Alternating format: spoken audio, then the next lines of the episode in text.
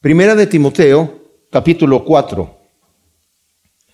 Hemos visto que el apóstol Pablo, eh, cuando salió de la cárcel en, um, en Roma, es ahí donde termina el libro de los Hechos, ¿verdad? Él termina en la cárcel en Roma. Ya no se escribe más historia, pero conocemos la historia.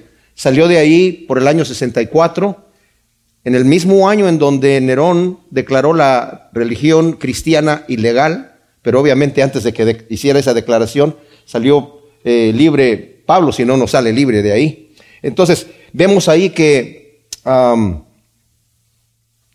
ese tiempo él se fue a Macedonia y desde Macedonia le escribe a Timoteo esta carta, al mismo tiempo que él escribe también la carta de Tito por esa época. Más adelante el apóstol Pablo es tomado preso en el año 73, llevado a Roma nuevamente y es ejecutado ahí, ¿verdad? Así que en ese lapso de tiempo está escribiendo a Timoteo y lo está exhortando por cuanto eh, dice, para que tú calmes algunas de las doctrinas que están ahí. De hecho, en el capítulo 3, versículo 15, 14 y 15 le dice, esto te escribo aunque espero ir en breve, pero si me retraso, para que sepas cómo hay que comportarse en la casa de Dios, que es la iglesia del Dios vivo, columna y baluarte de la verdad. Le había dicho en el primer capítulo que callara a ciertas personas que estaban dando falsos, falsas doctrinas, ciertos falsos maestros que se habían levantado. El apóstol Pablo, antes de ser llevado preso la primera vez, cuando iba rumbo a Jerusalén, se despidió de los ancianos de la iglesia de Éfeso y les dijo, tengan cuidado, ¿verdad? Porque dentro de ustedes se van a levantar gente y van a venir también de otros lugares que van a ser como lobos rapaces vestidos de oveja, que van a llevarse tras de sí a la grey de Dios. Así que ustedes esfuércense por cuidar la iglesia de Dios. Ah, había mencionado yo que dejó a Timoteo ahí como, como pastor en la, en la, iglesia de Éfeso. Ah, ya cuando está escribiendo esta carta, ya se habían levantado estos falsos maestros, ¿verdad? Como había advertido el apóstol Pablo. Y más adelante sabemos que el que quedó como pastor allí fue el apóstol Juan. Eh, eso fue ya mucho después, ¿verdad? Pero en, este, en este, momento vemos que eh, él está instruyendo acerca de estos falsos maestros. Después da una breve eh, narración de su testimonio, ¿verdad? De cómo el Señor tuvo misericordia de él, habiendo sido un perseguidor de la iglesia. Después da instrucciones acerca de cómo debe ser la adoración en el capítulo 2 dentro de la iglesia y el orden que tiene que haber, el balance de los ministerios del hombre y de la mujer dentro de la iglesia. Y luego vimos también en el capítulo 3 los requisitos para los eh, que van a ser sobrevedores o pastores o ancianos o presbíteros de la iglesia, es la misma función. Y para los diáconos que eran los servidores, y terminó con esto, ¿verdad? Terminó diciendo todo lo que tiene que hablar. Y el último, la última cosa que leímos aquí en el, versículo 15, porque dice, ¿cómo hay que comportarse en la casa de Dios, que es la iglesia del Dios vivo, columna y baluarte de la verdad? Contrastada con él, y, una vez que empieza a hablar la verdad, del el versículo 16, es, se cree que es un himno que, cantaban en aquel entonces, ¿verdad? Eh, y dice, indiscutiblemente grande es el misterio de la piedad. Dios, ¿verdad? Él fue manifestado en carne, fue justificado en el Espíritu, visto por los ángeles, proclamado entre los gentiles, creído en el mundo y recibido arriba en gloria. O sea, esto lo está afirmando el apóstol Pablo de este himno, ¿verdad? Que en realidad ese es un misterio. ¿Qué es un misterio? Vimos la vez pasada. Es, es algo que está oculto y de repente es revelado. ¿Y qué es lo que es revelado? Que Dios se hizo carne, vino a habitar entre nosotros. Dice, fue justificado en el Espíritu porque eh, el Espíritu descendió sobre él cuando estuvo o estaba siendo bautizado, pero también el mismo Padre dijo, este es mi Hijo amado en quien tengo complacencia. Y fue visto por los ángeles, los ángeles fueron testigos desde su nacimiento hasta su muerte y resurrección y durante todo su, ministerio, cuando estaba siendo tentado por el diablo, después de que el diablo ya se fue y no pudo tentarlo, vinieron los ángeles y le sirvieron, nos dice allí el, el capítulo 4 de, de Mateo, ¿verdad? Dice, fue proclamado entre los gentiles, los judíos no tenían idea de que el Evangelio también iba a llegar a los gentiles, dice, fue creído en el mundo este mensaje, Y vamos a ver otra vez mencionar qué es lo que significa esta fe genuina, ¿verdad? Creído en el mundo y recibido arriba en gloria. Y luego empieza el, capítulo 4, dice, pero el Espíritu dice claramente que en los posteros días algunos apostatarán de la fe escuchando espíritus engañadores y doctrinas de demonios, por la hipocresía de mentirosos que han sido cauterizados en su misma conciencia, que prohíben casarse y mandan abstenerse de alimentos que Dios creó, para que con acción de gracias participen los creyentes, los que han conocido plenamente la verdad. Porque todo lo creado por Dios es bueno y no rechazable en absoluto, cuando se toma con acción de gracias, pues es santificado por medio de la palabra de Dios y de la oración.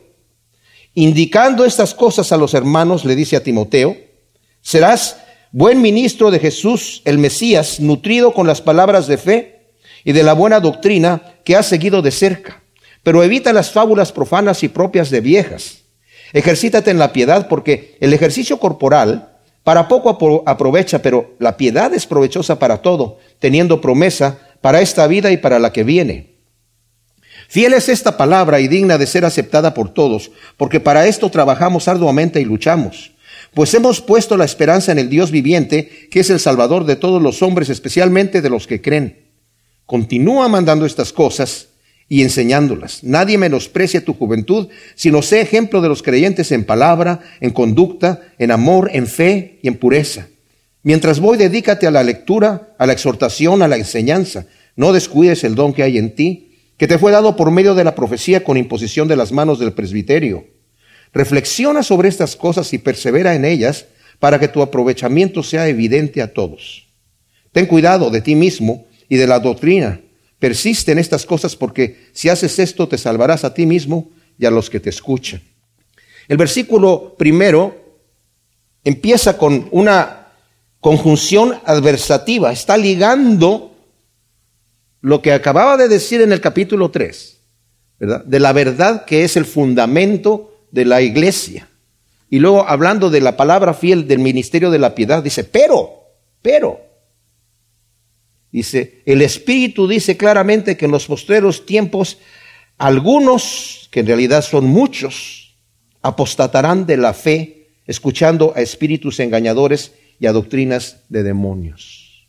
La palabra apostatarán es la palabra apostasía, apistemi, que significa apartarse de la fe. O sea, nos está diciendo aquí, cuando dice el Espíritu dice esto, el Espíritu es un espíritu que habla, es un espíritu que tiene, en este momento estamos viendo la autoridad que tiene el espíritu. ¿Cuál espíritu? Obviamente se está refiriendo al Espíritu Santo, ¿verdad? Pablo menciona aquí el Espíritu Santo en, las cartas, en, el 3.16, en el eh, segunda de Timoteo 1.14 y en Tito 3.5. Está hablando de que el Espíritu es el que está haciendo todas estas cosas. Y aquí nos está diciendo algo eh, eh, especial. Como dije, es un espíritu que habla. El espíritu dice.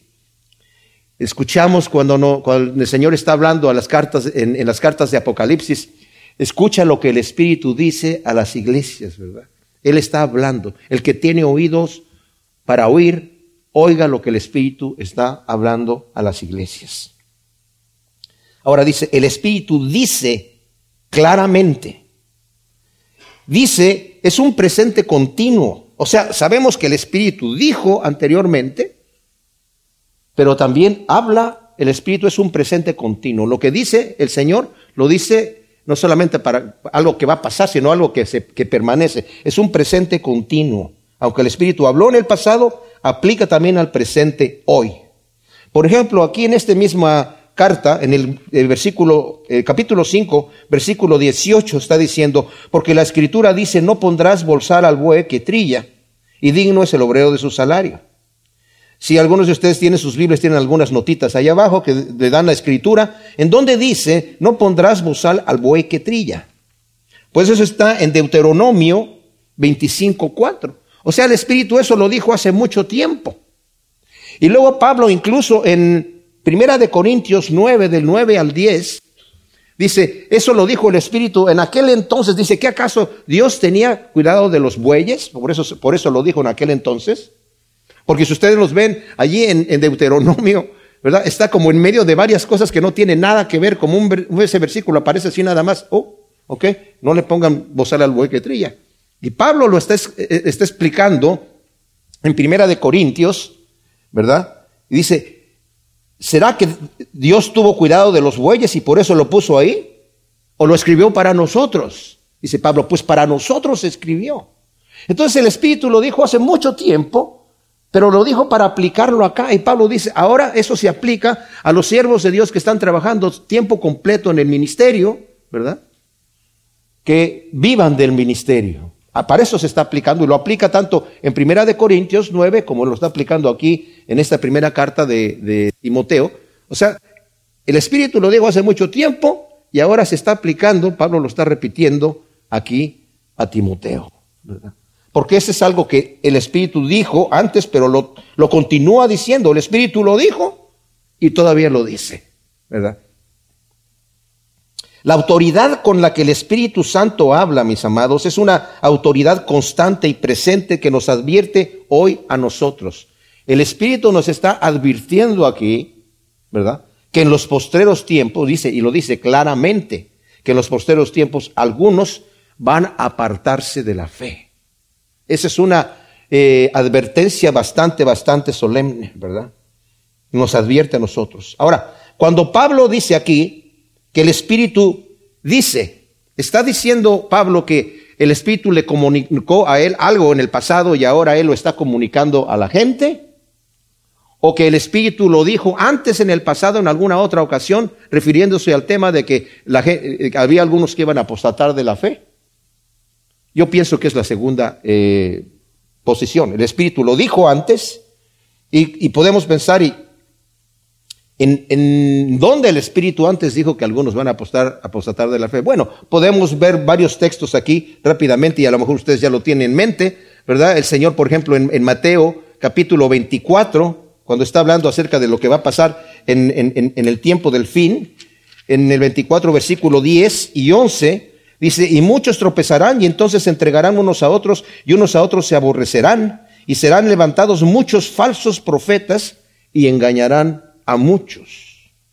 En Marcos 13, dice en el versículo 22, ah, porque se levantarán falsos mesías y falsos profetas y darán señales. Bueno, desde el 21. Entonces, si alguien nos dice, mira, aquí está el Mesías, mira, allí está, no le creáis, porque se levantarán falsos Mesías, falsos profetas, y, darán señales y prodigios a fin de extraviar, si fuera posible, aún a los escogidos, ¿verdad? Ahora, hay otra, otro, otro pasaje que es muy importante y lo, consideramos cuando estuvimos estudiando ese mensaje especial de firmes hasta el fin, y estuvimos en, Hebreos capítulo 3, vimos cuando el Señor está hablando acerca de la parábola de la, del sembrador, hablando acerca y explicándosela a sus apóstoles, a sus discípulos, hablando específicamente de la semilla que cayó en pedregales, y lo vemos en Lucas 8, versículo 13. Dice, los que sobre el terreno pedregoso son los que cuando oyen reciben la palabra con gozo, por estos no tienen raíz, Creen por un tiempo, pero en el tiempo de la prueba se apartan. La palabra que utiliza ahí es apostasía también.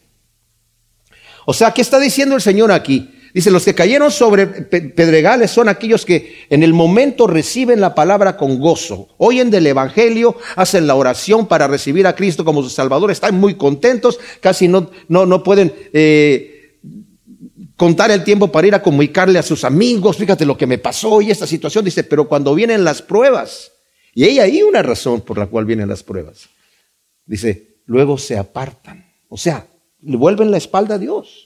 No es que se enfrían poquitito y luego hay que, sino se apartan completamente. Esos son los que están. Obviamente su fe no fue una fe genuina, porque si hubiese sido una fe genuina hubieran permanecido. Y Juana lo dice, es que no eran de nosotros, porque si hubieran sido de nosotros estarían aquí todavía. Así que les digo, mis amados, aquellos que luchamos nosotros con la carne, pero todavía estamos allí. Es garantía de que somos la semilla sembrada en buen terreno, Que aunque vienen las pruebas, aunque vienen las situaciones. Y les digo, vamos a ver aquí que la tentación de apartarse de la fe y de apostatar es constante para todos nosotros. Por eso viene esta advertencia tan tremenda que está haciendo aquí el Espíritu Santo, ¿verdad? Ahora, vemos también la claridad con la que el Espíritu habla. Cuando hablamos de claridad, ¿qué es, ¿a qué me estoy refiriendo? Cada texto que nosotros leemos, si queremos realmente interpretar lo que la Escritura dice y saber lo que el texto dice, tenemos que hacernos cinco preguntas todo el tiempo. ¿Qué, quién, cuándo, dónde, por qué? ¿Qué es lo que está diciendo el Espíritu? ¿Qué sucederá? ¿Qué es lo que nos está diciendo el Espíritu que va a suceder? Que algunos se van a apartar de la fe. Una vez que abrazaron con fervor esa fe, algunos se van a apartar de la fe. Nosotros leímos en Hebreos 3:12 cuando estuvimos viendo este tema que ya lo vimos anteriormente, pero lo tenemos que volver a, nombrar aquí y a, y a recordar en el versículo 12. Cuídense hermanos de que ninguno de ustedes tenga un corazón pecaminoso e incrédulo que los haga apartarse del Dios vivo. Cuídense, tengan cuidado. Mis amados, eso está aquí no para la persona que está atrás de mí o para la persona que está enfrente o para aquel de que está allá. Eso está aquí para ti. Eso está aquí para mí. Cuídate, nos está diciendo Hebreos. Que ese que se aparta no eres tú. Cuídate que tú no te vas a apartar. Tienes que estar, el que piensa estar firme, mire que no caiga. Cuídate. ¿Por qué? Porque como dice en el siguiente versículo, ahí en Hebreos 3, 13, eh, ¿verdad? Más bien, mientras dure este hoy, anímense unos a otros cada día para que ninguno de ustedes se endurezca por el engaño del pecado. Nuevamente, mis amados, yo lo mencioné anteriormente y lo voy a seguir mencionando para que lo sepamos y lo tengamos enfrente, eh, enfrente, ¿verdad? En nuestra mente. La incredulidad es la desobediencia a Dios. La verdadera fe obedece al Señor. El que me ama guarda mis mandamientos. El que verdaderamente cree en Jesucristo como el Señor y Salvador, le entrega su vida y se somete. Por eso el Señor dice, ¿por qué me dice Señor, Señor? Y no, no haces la voluntad de mi Padre. Yo no te conozco, eres un hacedor de maldad. Me dice Señor, Señor, pero no soy tu Señor. No te conozco como Señor y siervo, porque nunca sometiste tu, tu vida a la voluntad. Hay luchas, obviamente, pecamos, desobedecemos, pero desobedecemos por pecado, no por, por escoger desobedecer. ¿Sí me explico? Cuando caemos en pecado, lo hacemos por debilidad. Eso es cuando realmente yo he creído. Eso es cuando yo realmente estoy firme, ¿verdad? Pero por eso les está diciendo aquí que debemos estarnos animando unos a otros. Cuando vemos que alguien se está desviando un poquito, Necesitamos animarnos. Por eso yo he dicho que cuando venimos aquí a adorar, mis hermanos, ¿qué significa venir a adorar aquí en la iglesia? Pues sí, venimos a orar, venimos a cantar, venimos a alabar, venimos a escuchar la palabra, pero también venimos a animarnos los unos a los otros. Cuando vemos que alguien está un poco débil, eh, puedo orar por ti en una situación específica. Nosotros tenemos ojos para ver. No se trata de andar chismeando, ¿verdad? Se trata de andar con esa intención. ¿Verdad? En otro mensaje mencioné que José, cuando estaba en la cárcel en Egipto, vio que el copero y el panadero de Faraón que estaban en la cárcel ahí, que cayeron ahí en la cárcel, estaban tristes. Y les digo, ¿por qué están sus semblantes tristes, señores? Y le dijeron, es que tuvimos un sueño que no, no, no sabemos qué quiere decir. Y ya él les explica el sueño. Pero el detalle es este. ¿Cómo vio José que estaban tristes? Porque estaba observando, ¿verdad? No pasaba ahí nada más así, como si nada, sino no estaba fijándose en su propia situación de que estoy preso yo también aquí, soy qué miserable que estoy aquí, ¿verdad? Y estoy incluso injustamente. Pero él estaba observando. Nosotros cuando venimos a la iglesia, mis amados, debemos estar observando. Porque Dios nos va a usar. ¿Para qué? Para animarnos a los unos a los otros, para que nadie se endurezca y se deslumbre por el pecado, porque el pecado va a estar allí para engañarnos. Cuidado, asegúrate que tú mismo no tengas un corazón que te haga apartarte del Dios vivo. Es posible, como dije yo la vez pasada, yo lo compartí y lo quiero volver a, compartir en este momento. La vez pasada hablé de, de poder detectar si es que acaso yo me estoy enfriando. ¿Cómo sé yo que em, estoy cayendo para enfriarme y eventualmente llegar a apartarme, llegar a apostatar de la fe? Lo dijo John Bunyan, el que escribió El progreso del peregrino. Le di nueve puntos, los voy a volver a leer. En la vida que empieza a menguar su compromiso con Dios y su corazón se está empezando a enfriar, habrá un olvidarse de Dios y olvidarse de que Él, un día, que un día vamos a estar delante de Él. Empezamos a olvidarnos de Dios. Empezamos a olvidarnos de que un día vamos a entregar cuentas. Dos, habrá una pérdida gradual de la santidad personal, de la oración privada, de mortificar la carne y de verdaderamente sentirme mal cuando peco. Tres, Vamos a empezar a evitar la compañía de cristianos verdaderos porque no queremos, o sea, nos sentimos mal cuando estamos en compañía de un verdadero cristiano porque nosotros no andamos caminando en obediencia y preferimos juntarnos con amigos pasados, ¿verdad? Empezamos a tener falta de interés en la adoración pública. Llegamos tarde a la iglesia porque no nos interesa alabar al Señor, ¿verdad? No nos interesa, o sea, venimos, tal vez cumplimos, tal vez llegamos temprano, no importa pero ya no nos interesa, ya no estamos allí. Estamos haciendo las actividades que estamos haciendo por inercia, porque, porque hay que hacerlas, ¿verdad? Empezamos a, punto 5, empezamos a fijarnos y a criticar las faltas de los demás. Y luego empezamos a, juntarnos con no cristianos. Ahora sí nos sentimos, o sea, antes no queríamos estar con los cristianos y ahora nos empezamos a juntar con los que no son cristianos, porque nos sentimos mejor allí, ¿verdad? Ahora no estoy hablando de que, que, no debemos juntarnos con gente que no es cristiana para predicar el Evangelio. Obviamente que tenemos que hacer eso, ¿verdad? Pero me estoy refiriendo al deseo de que solamente quiero estar allí, ¿verdad? Mezclándome con ellos.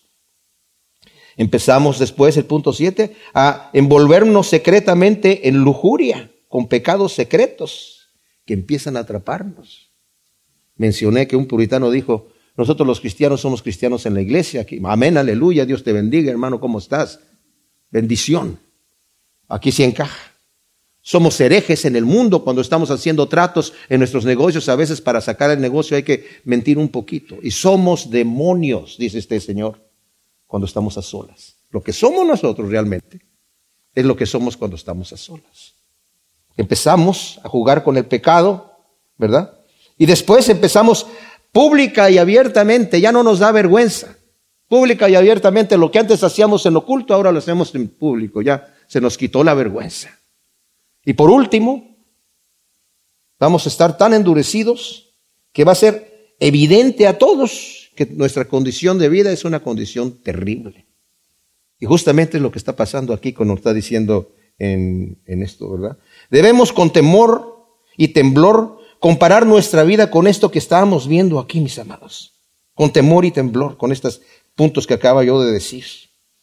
Y debemos, como dice Hebreos, animarnos unos a otros cada día para que ninguno se endurezca por el engaño del pecado, para que no entremos en esta apostasía. Ahora, Volviendo a leer el versículo primero del capítulo 4 de Primera de Timoteo, dice, pero el Espíritu dice claramente que en los postreros tiempos algunos apostatarán de la fe, escuchando a espíritus engañadores y a doctrinas de demonios por la hipocresía de mentirosos que han sido cauterizados en su misma conciencia, que prohibirán casarse y mandarán abstenerse de alimentos que Dios creó para que con acción de gracias participen los creyentes, que han conocido plenamente la verdad, porque todo lo creado por Dios es bueno y no rechazable en absoluto cuando se toma con acción de gracias, pues es santificado por medio de la palabra de Dios y de la oración. El Espíritu también nos dice cuándo sucederá eso, cuándo va a suceder en los posteros tiempos, nos dice aquí. También en, en segunda de Timoteo, en el capítulo 3, y debes saber esto, que en los últimos días vendrán tiempos difíciles, porque los hombres van a ser egoístas y ta, ta, ta, empieza a hablar de muchas cosas. Bueno, estos tiempos finales o tiempos postreros no se refiere, fíjense bien, a un tiempo futuro específico, como algunos lo quieren ver o lo quieren adivinar. Cristo nos llamó a estar alerta, ¿verdad? Y a tener cuidado, a estar preparados, pero nunca nos llamó el Señor a adivinar cuándo va a regresar. De hecho dijo, el día y la hora nadie lo sabe. ¿Y cuántos están ahí fijándose a ver cuándo va a ser? Que miren lo que está sucediendo aquí. Lamento decirles que a mí casi no me gusta ir a esas conferencias de que le llaman este prophecy update, como lo último de la profecía, mira lo que está pasando en esta nación y qué nación. Eso quiere decir que ya, ya, esto ya, esto no va a pasar tal año hasta que, cuando Cristo ya vino. ¿Desde cuándo están haciendo estas cosas? Dios no, Cristo no nos llamó a estar mirando esas cosas, nos llamó a estar alerta hoy, hoy, hoy, ¿verdad? No en aquel entonces. Entonces, tenemos aquí eh, los tiempos postreros se inauguraron, mis amados, cuando Cristo vino a la tierra y van a terminar cuando Cristo regrese la segunda vez. Esos son los tiempos postreros. Por ejemplo, en Hebreos, en Hebreos este 1.1 nos dice aquí, habiendo Dios hablado en tiempo antiguo muchas veces y de muchas maneras a los padres por los profetas, en estos postreros días nos habló por medio del Hijo, a quien constituyó heredero de todas las cosas, por el cual también hizo el universo. En estos postreros días, ¿cuándo fue eso? es el primer siglo. Pedro, cuando está en, en Hechos 2 del 16 al 17, cuando empezaron a hablar en lenguas todos aquellos sobre los que cayó el Espíritu Santo, la gente empezó a decir, están borrachos. Y Pedro les dijo, no señores, no están borrachos, son, es muy temprano, son las nueve de la mañana. Lo que pasa es que esto es lo que se está cumpliendo por lo dicho por el profeta Joel, que en los postreros días iba a derramarse el Espíritu Santo, ¿verdad? Sobre toda carne. ¿Cuándo fue eso? Primer siglo en Jerusalén. Algunos han sugerido que los postreros tiempos se refiere a un periodo de, de 100 años después de que Pablo escribió a Timoteo. O sea, eso se cumplió lo que está aquí. Algunos dicen, se cumplió en un periodo de más o menos 100 años eh, después de que Pablo escribió a Timoteo. Otros dicen que se refiere a un tiempo futuro. Pero si Cristo va a venir en el 2050, o quién sabe cuándo va a venir, pero algunos están diciendo que fue en 2050, o, o cuando sea, ¿Para qué estaría Pablo escribiéndole aquí a Timoteo de estas cosas y luego diciéndole en el versículo 6, indicando estas cosas a los hermanos, serás un buen ministro de Jesús el Mesías, nutrido en las palabras de fe y de la buena doctrina que ha seguido de cerca? O sea, ¿para qué le está diciendo, enseña esas cosas? ¿Qué, que, que, los postreros días van a ser en el dos mil tantos? No. El peligro, mis amados, de pensar así es que, fíjense bien, apaga la actitud de alerta que claramente el Espíritu nos dice que debemos tener ya que la tentación de enfriarse y dejarse engañar por el pecado para apartarse del Dios vivo está siempre presente. La tentación de enfriarse. Por eso nos dice también en Hebreos capítulo 10 y versículo 23, mantengamos sin fluctuar la confesión de nuestra esperanza porque fiel es el que prometió. Considerémonos los unos a los otros para el estímulo del amor y de las buenas obras, no abandonando nuestra propia asamblea, o sea, no dejando de congregarnos como algunos tienen por costumbre, sino exhortando, cuanto más cuando veis que aquel día se acerca. O sea, necesitamos estarnos animando unos a otros para protegernos del peligro de apartarnos de la fe. Ahora, el Espíritu también nos dice cómo es que algunos van a apostatar. Nos dice, Versículo primero. Pero el Espíritu todavía estamos ahí. Dice claramente que en los postreros tiempos algunos apostatarán de la fe. ¿Cómo? Escuchando a espíritus engañadores y a doctrinas de demonios. En Efesios 6:12 nos dice que nuestra lucha no es una lucha contra personas, contra carne y sangre, sino contra potestades de las tinieblas en los lugares celestiales. Si nosotros pudiéramos ver la actividad demoníaca que hay Detrás de cada uno de estos movimientos de falsas doctrinas o de desviaciones que se dan de la palabra, no lo podríamos, no lo podríamos eh, tolerar. O sea, si pudiésemos ver esa lucha que nos dice Pablo, que no tenemos contra carne y sangre, sino contra potestades, nos, morimos de, de espanto. Pero está ahí. Ahora, el versículo 2 dice, por la hipocresía de mentirosos que han sido cauterizados en su misma conciencia. ¿Por qué medio va a llegar esta actividad demoníaca que está sucediendo, ¿por qué medio va a llegar a la gente que va a ser engañada? Por medio de gente también, por medio de predicadores como yo, que estoy hablando aquí y estoy hablando de parte de Dios, y estoy diciendo cosas que supuestamente están aquí en la escritura y que Dios dice. Por medio de esas, de esas personas como yo en este caso, es que se va a comunicar esta situación.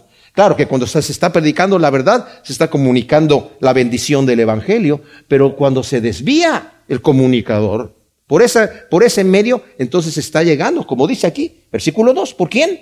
¿Por qué medio? Por la hipocresía. Son gente hipócrita y mentirosa, que han sido cauterizados en su misma conciencia. O sea, la palabra cauterizada quiere decir que se ha, que, se ha quemado de manera que ya no, ya no, tiene sensibilidad, como cuando algunos médicos antiguamente para curar una, una herida que no podían eh, desinfectarla o algo así, la quemaban para que en ese momento ya se quemaba el tejido y, se cicatrizaba, pero ese, ese, ese, tejido ya quemado ya no tenía sensibilidad. Esa es la cauterización. Pero también la palabra significa como cuando el granjero marca al animal con un fierro candente para ponerle su marca de que él es el dueño. Aquí también Pablo puede que esté diciendo, y algunas Biblias lo traducen así, que tienen la marca del mismo diablo ahí, como de pertenencia este es mío y está haciendo la obra que yo quiero que haga. Porque son, como dice aquí, escuchando espíritus engañadores y doctrinas de demonios. ¡Wow! Se oye muy fuerte, pero es fuerte. Por eso nos está advirtiendo, ¿verdad? Ahora, ¿qué nos dice aquí? ¿Qué es lo que van a hacer estas personas? Nos da dos puntos. Hay muchos más, ¿eh?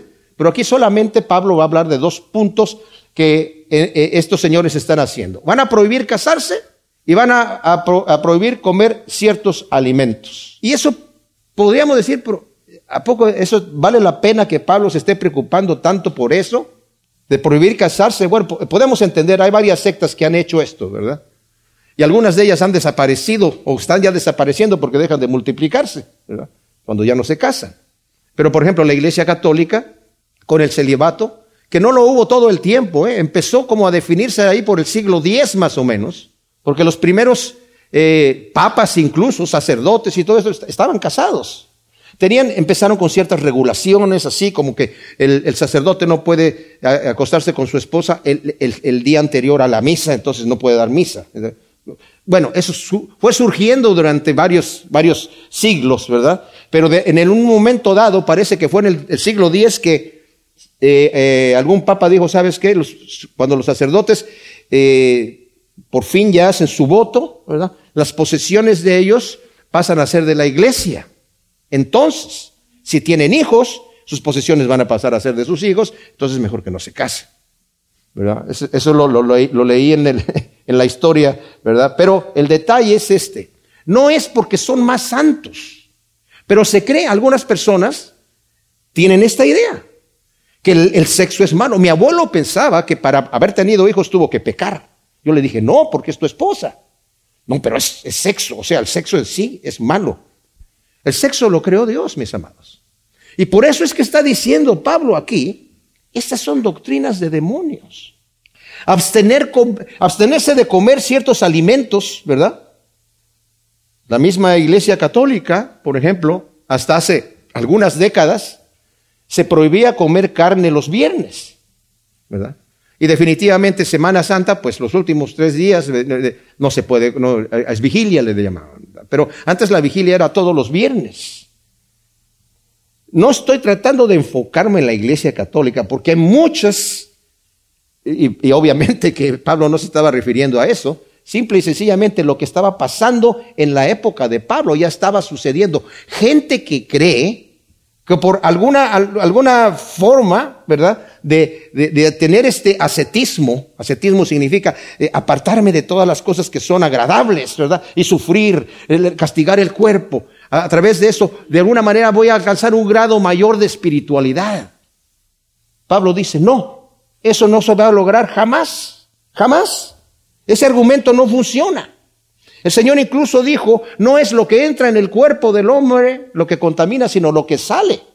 Porque lo que sale sale de su corazón, de su corazón, del corazón del hombre salen los homicidios, los adulterios, las blasfemias, etc. Ahora el argumento, como dije, es voy a alcanzar una perfección espiritual. Pero fíjense cómo no lo dice Pablo aquí, sobre todo lo, lo desarrolla bastante bien al final del capítulo 2 de Colosenses. Dice, por ejemplo, en versículo 16, por tanto nadie os juzgue en comida o en bebida o respecto a solemnidades o nubilunio o sábados, todo lo cual es sombra de las cosas venideras, pero la realidad es el Mesías. Nadie os prive del galardón deleitándose en su humildad y en la adoración de los ángeles, alardeando por cosas que ha visto, vanamente hinchado por su propia mente carnal y no aferrándose de la cabeza, ¿verdad? Versículo 20, si habéis muerto con el Mesías a los rudimentos del mundo, ¿por qué como si vivierais en el mundo os sometéis a preceptos como no uses, ni comas, ni toques, según mandamientos y doctrinas de hombres, cosas que están todas destinadas a perecer con el uso?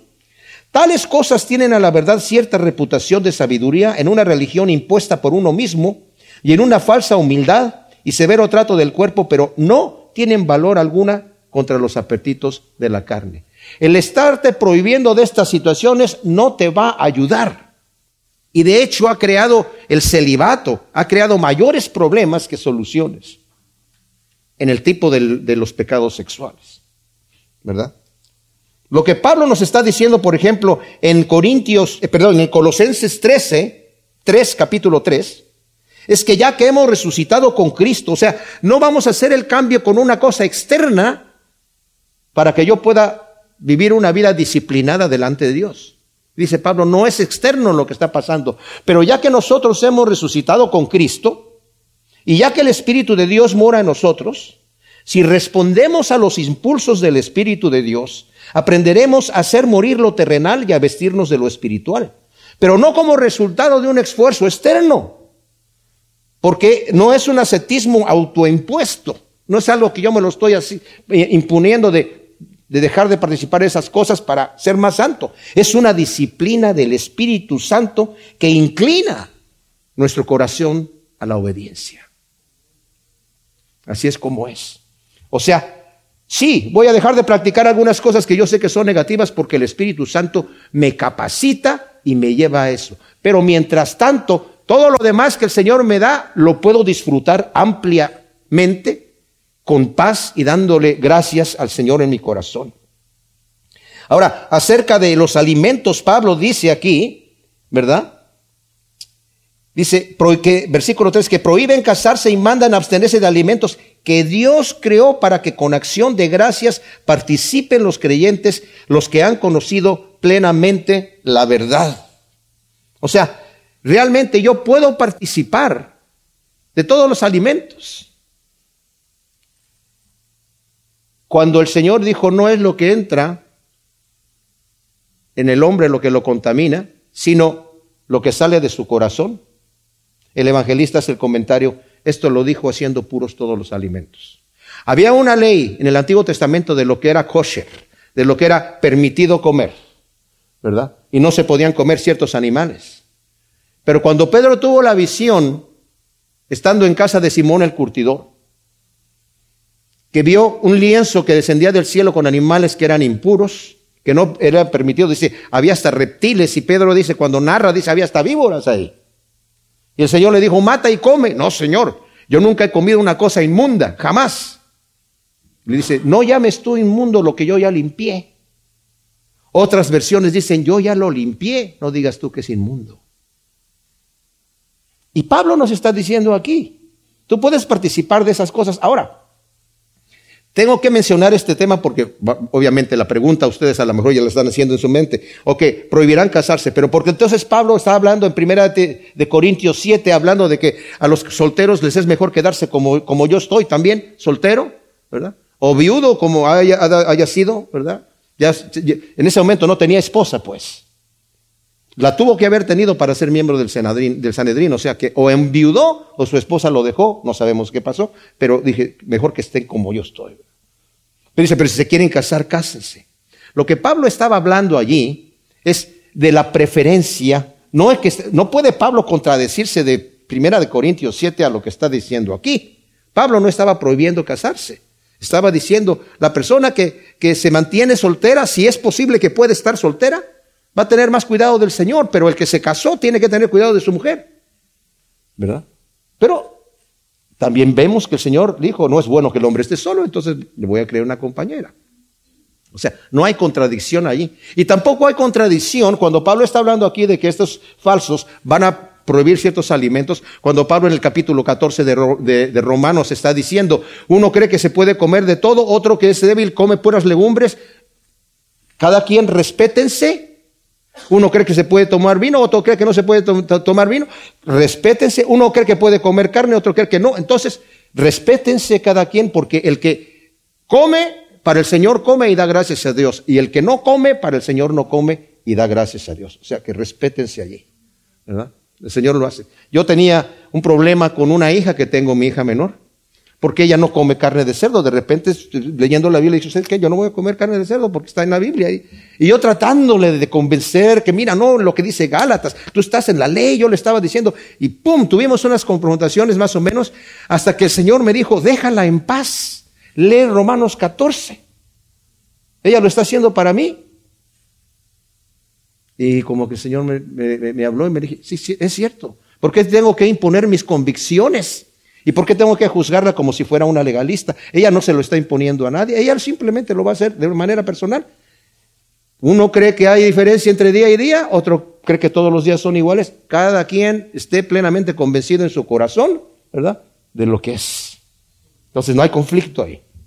Ahora, Pablo nos dice estos versículos que vienen aquí, o sea, la, la parte segunda del versículo 3 y el versículo 4 y 5, mis amados, nos debe de dar una libertad en Cristo para que nosotros entendamos la bendición que Dios nos ha dado por medio de todas las cosas que ha hecho. Y dice así, alimentos que Dios creó para que participen, dice, todos los creyentes que han conocido plenamente la verdad, porque todo lo creado por Dios es bueno y no rechazable en absoluto cuando se toma con acción de gracias, pues es santificado por medio de la palabra de Dios y de la oración. Ahora, cuando Pablo está diciendo aquí que todo es santificado por la oración, no se está refiriendo a todo, todo, digamos. O sea, una persona no puede decir, ah, entonces yo puedo participar de cualquier cosa, siempre y cuando doy, gracias a Dios, ¿verdad? Pues gracias a Dios, vamos a orar antes de, de, acostarnos, ¿verdad? Y oramos después de acostarnos, aunque no estamos casados. Eh, la oración no va a purificar las cosas, aunque a veces quisiéramos que así fuera, ¿verdad? Señor, te damos gracias por estos alimentos que hablan, a veces vamos a algún restaurante que no está muy bueno. Ay, Señor, bendice estos alimentos. Pero yo no sé si eso va a pasar así. Yo he conocido a algunos pastores que dicen, yo, cuando pides un helado, no ores por eso. O sea, el helado ya sabes que te va a hacer engordar y te va a subir el azúcar y todo eso. O sea, yo sí oro por un helado y le doy gracias a Dios. Porque la oración no es para que le cambie el helado. Una vez estábamos en Bolivia y había unos menonitas comiendo en un restaurante en la calle. Y tenían unas caguamas, bueno, unas cervezotas de este tamaño, ¿verdad? Allí en, la, en las botellas, en la mesa y vamos a orar. Pusieron las cervezas abajo de la mesa y, y oraron, ¿verdad? Por la comida y ya, véngase para acá. Y yo me quedé pensando, ¿Y, por, qué, oraron así? A lo mejor si oran con las cervezas arriba, eh, ¿se les va el alcohol? No sé. ay, ay, ay. Miren, aquí está diciendo algo bien especial. Dice que todas las cosas que Dios creó, todos los alimentos son para que los disfrutemos delante de Dios. Pablo lo dice bien claramente en Romanos 14. ¿Tú crees que algo es malo para ti? No participes de eso. Porque el que participa sabiendo que algo es malo para él, dice, para ti es, para ti solamente. O sea, no, es que yo vi a mi hermano o a mi hermana participar de esta situación, pero yo me siento mal haciéndolo. Todo lo que no se hace por fe es pecado, dice la Escritura. Entonces, si es malo para mí, es malo para mí, ¿verdad? Aunque Dios ha permitido todas las cosas para que las disfrutemos dije yo, no podemos incluir allí, o sea, no puedo decir, Señor, gracias por estas drogas que me voy a, tomar en este momento, ¿verdad? Porque todo es limpio delante de ti. No, tampoco, tengo que ser sabio, ¿verdad? Porque Dios, Dios hizo las piedras, pero no es para agarrarnos a pedradas, ¿verdad? Sino debo de entender, hay plantas medicinales y no le puedo, digo, hay plantas venenosas y no le puedo dar gracias a Dios por la planta venenosa y comérmela. Tengo que saber y tener eh, discernimiento. Pero debo de poder disfrutar. Si vas a tener relaciones con tu esposa, no vas a decir, ay, es que esto es pecado. Tú fácilmente y delante de Dios puedes decir, gracias Señor, porque me das este, esta bendición de poder disfrutar en este momento con mi pareja y eso es lo que voy a hacer. Y, es santificada esa relación. No es pecado, no es como para, ay, es que el sexo, el sexo lo inventó el Señor, Él lo hizo, ¿verdad? Y cualquier cosa que vas a participar y que le das gracias al Señor, porque dice aquí que todo es santificado. Fíjense cómo lo dice, por ejemplo, aquí en el, en el, en el versículo, el capítulo 6 de esta misma carta, versículo 17. A los ricos de este mundo recomiéndales que no sean arrogantes ni pongan su esperanza en las riquezas, que son inciertas, sino en Dios, quien nos provee abundantemente todas las cosas. ¿Para qué? Para que las disfrutemos. Si Dios te bendijo económicamente, disfrútalo. No pongas tus confianza en, las riquezas, pero disfruta lo que Dios te ha dado. Disfrútalo. Y luego dice, que hagan el bien, que sean ricos en buenas obras, que sean generosos, dispuestos a compartir, atesorando para sí mismos un buen fundamento para el tiempo venidero, a fin de que echen mano de la vida eh, venidera, la vida entera. Miren, mis hermanos, a veces fallamos nosotros presentando una imagen al mundo que no se les antoja. Lo ideal sería que la gente nos viera disfrutar nuestra... Oye, cuando voy a tu casa y se sientan a comer, veo cómo disfrutan. O sea, ¿cómo se logra eso? Porque Dios nos lo ha dado y no estamos escuchando doctrinas de demonios.